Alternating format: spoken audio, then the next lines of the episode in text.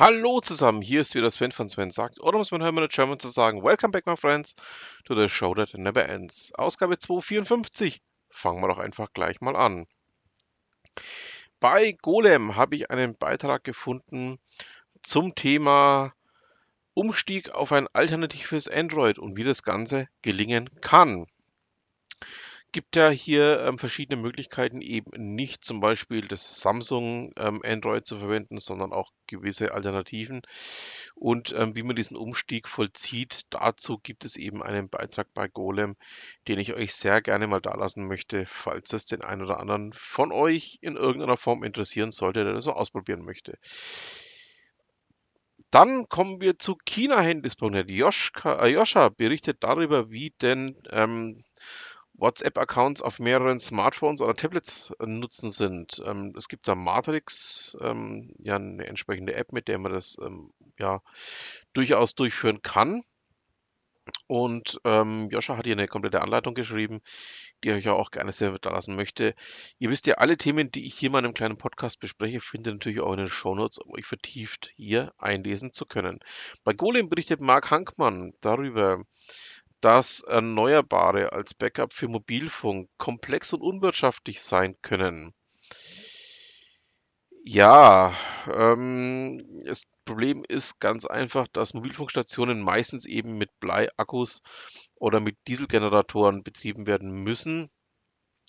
Ähm, es gibt zwar Forschungen zum Thema regenerative Energie, äh, Energiequellen, aber das meiste davon ähm, lässt sich zumindest zum aktuellen Stand nicht in der Form umsetzen oder auch nutzen, weil man relativ kleine Flächen hat, ähm, im Regelfall irgendwelche Masten oder ähm, Gebäudedächer die mit allerlei anderem schon vollgestellt sind und da dann noch ähm, großflächige Solaranlagen oder eine Turbine draufstellen, ja, weiß nicht.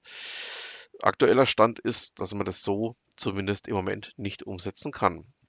Timo Brauer berichtet bei Inside Digital darüber, ähm, wie denn das A54 ähm, aussieht, welche Farben es haben wird und vor allen Dingen auch, ähm, ja, was es denn ja, für eine Ausstattung haben wird. Ähm, ich habe mir jetzt erst A53 gekauft, ähm, bin eigentlich begeistert, muss ich sagen, und ähm, freue mich darüber, ähm, wie gut es doch einfach auch performant für einen relativ günstigen Preis arbeitet. Ich war ja vorher Samsung S-Serienbenutzer, war allerdings vom S21 schon hart enttäuscht und bin aus dem Grund jetzt auf die A-Serie umgestiegen.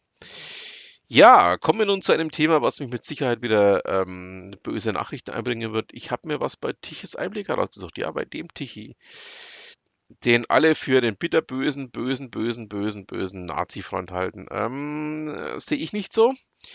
Ähm, man darf durchaus auch lesen, was da drin steht und man darf auch verbreiten, was da drin steht. Nämlich, ja, ähm, hat Mario Turnes bei Tiches Einblick ähm, über den äh, Spiegel und sein Glaubwürdigkeitsproblem das zweite innerhalb von kurzer Zeit geschrieben. 2018 hatte er Klaas Relotius gehabt und jetzt gibt es ähm, wieder einen Fall, ähm, ja, in dem man eine erfundene Maria hatte, die angeblich ähm, tödlich verunglückt ist. Ähm, und ähm, ja, man könnte dem Spiegel das zweite Mal den Klasse Lotius Gedächtnispreis verleihen, würde ich sagen.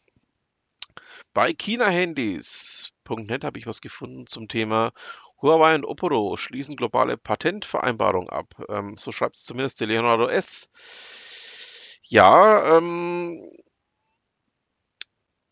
ist ja viel im Umbruch und ähm, Huawei hat da ja auch gewisse Probleme, unter anderem mit Motorola und mit Samsung. Und ähm, um das Ganze mit Oppo auszuschließen, ist man da jetzt einfach in eine Kooperation eingegangen. Dann möchte ich euch einen Beitrag aus LinkedIn vorstellen von der lieben Christiane Herbst, ähm, die ja einfach mal fragt, wie ist das so mit euren Neujahrsvorsätzen oder auch Zielen? Ähm, was sind denn eigentlich die falschen Ziele? Warum ist der Zielzustand unrealistisch? Warum hat man keine Roadmap oder auch fehlende Ausdauer?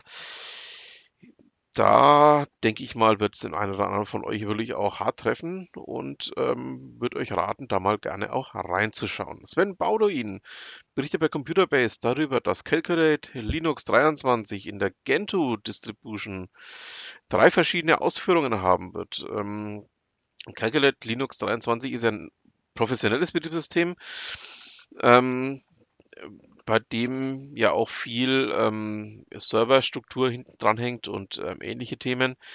Und ähm, da gibt es jetzt eben drei verschiedene Ausführungen, die er euch auch mal gerne ans Herz legen möchte. Schauen wir noch ganz kurz zu BTC Echo.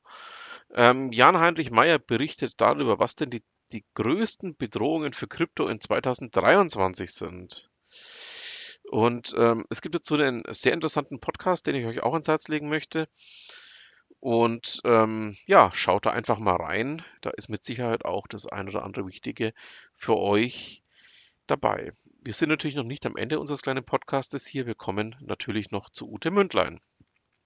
Da habe ich einen Beitrag herausgesucht zum Thema Stricken mit Hundehaaren oder warum es hilft, sich in Vertrieb und Marketing auf eine Nische zu fokussieren. Also ein Thema, was wir ähm, ja durchaus auch in den letzten Podcast-Ausgaben immer wieder mal gehört haben, dass man eine Nische braucht, in der man sich dann eben auch verlustieren kann. So, damit haben wir es dann auch für diese Ausgabe. Ich bedanke mich fürs Zuhören. Wünsche noch eine schöne Restwoche, ein schönes Restwochenende und dann bleibt mir auch nur noch zu sagen, was immer Sie machen, machen Sie es gut.